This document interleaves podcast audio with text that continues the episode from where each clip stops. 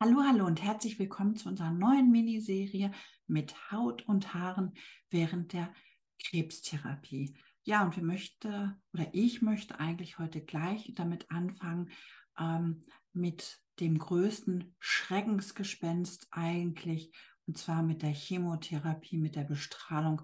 Was macht das mit uns? Was macht das mit unseren Haaren? Was macht das mit der Haut? Und das ist ja so der größte Faktor, wo man dann ja auch immer drauf eingeht, weil wir alle wissen, das macht ganz, ganz viel mit uns und das macht auch ganz, ganz viel mit der Haut.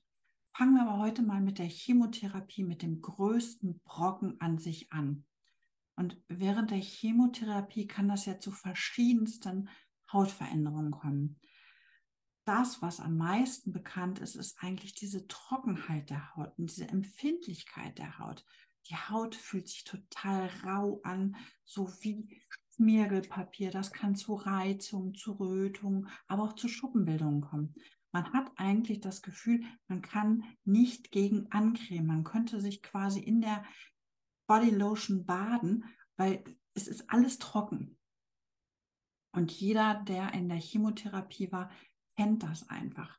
Das nächste, was dazu natürlich kommt, ist einfach, dass die Sonne, die Haut total empfindlich gegenüber Sonnenlicht ist. Und von daher empfiehlt es sich eigentlich dann ganzjährig. Und das ist ganz egal, ob du jetzt im Sommer deine Chemotherapie hast oder im Winter, dass du einen Sonnenschutz aufträgst damit du einfach deinen Sonnenbrand vermeiden kannst, weil die Haut einfach extremst empfindlich ist. Die Haut neigt ganz schnell zu Pigmentierung.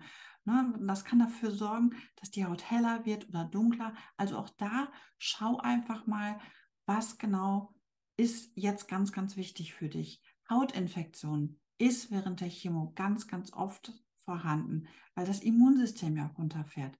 Hautpilze. Ne? Also ganz wichtig und das A und O ist einfach auf eine gute Hautpflege zu achten, direkte Sonnenbestrahlung die Haut vorschützen. Und wenn du Veränderungen feststellst, dann sprich im Zweifelsfalle immer deinen Arzt an.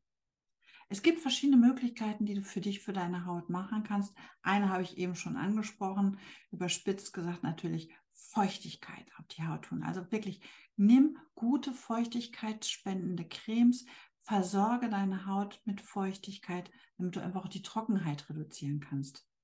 Nimm, wenn du dein Gesicht schminkst, wenn du Make-up nimmst, einen ganz milden ähm, Reinigungslotion, damit du dann natürlich auch deine Kosmetika wieder herunterwaschen kannst. Also nichts Scharfes, ganz, ganz mildes. Ähm, eine Freundin hat zu mir immer gesagt, damals, sie nimmt zum Beispiel immer Baby-Shampoo. Ne? Vermeide Sonnenbestrahlung. Und wie gesagt, denk an den hohen Lichtschutzfaktor, ganz, ganz wichtig.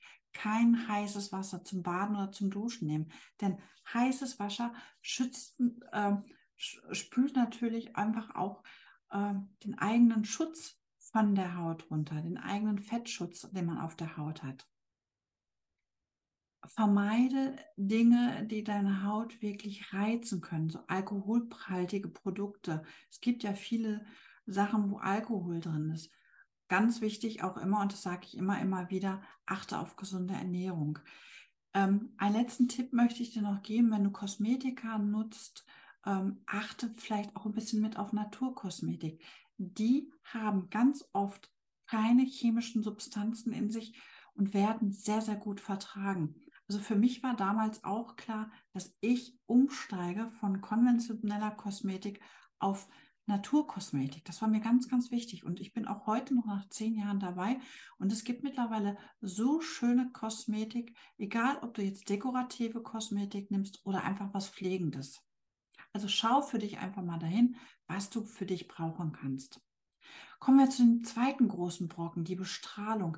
Hier hört man ja auch immer wieder, dass die Haut verbrennt, dass die richtig Verbrennungsmerkmale hat, Blasenbildung, Pigmentveränderungen und, und, und, oder auch Veränderung der Schweißproduktion. Auch hier gilt, was ich eben schon mal gesagt habe, ähm, pflegen, pflegen, pflegen, die bestrahlte Stelle trocken halten, sauber halten, keine enge Kleidung. Am besten ist immer Baumwollkleidung oder Leinen im Sommer.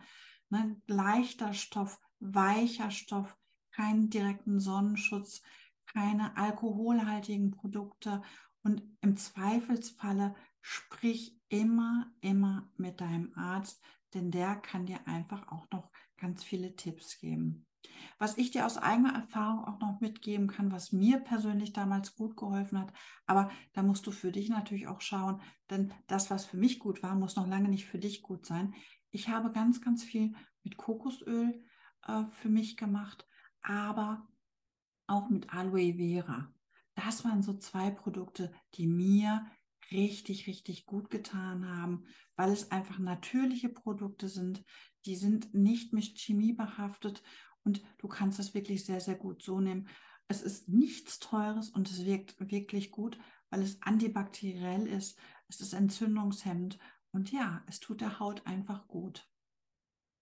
Ich hoffe, ich habe dir heute mal so einen kleinen Einblick geben können, was du deiner Haut Gutes tun kannst während der Chemotherapie oder während der Bestrahlung.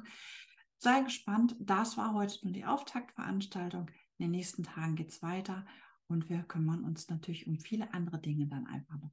Bis dahin, liebe Grüße und ich freue mich, wenn du das nächste Mal wieder dabei bist. Wenn dir das heute gefallen hat, würde ich mich freuen, wenn du meinen Kanal hier abonnieren würdest. Ja, und dann sehen wir uns ganz schnell wieder. Bis dahin, mach's gut. Liebe Grüße.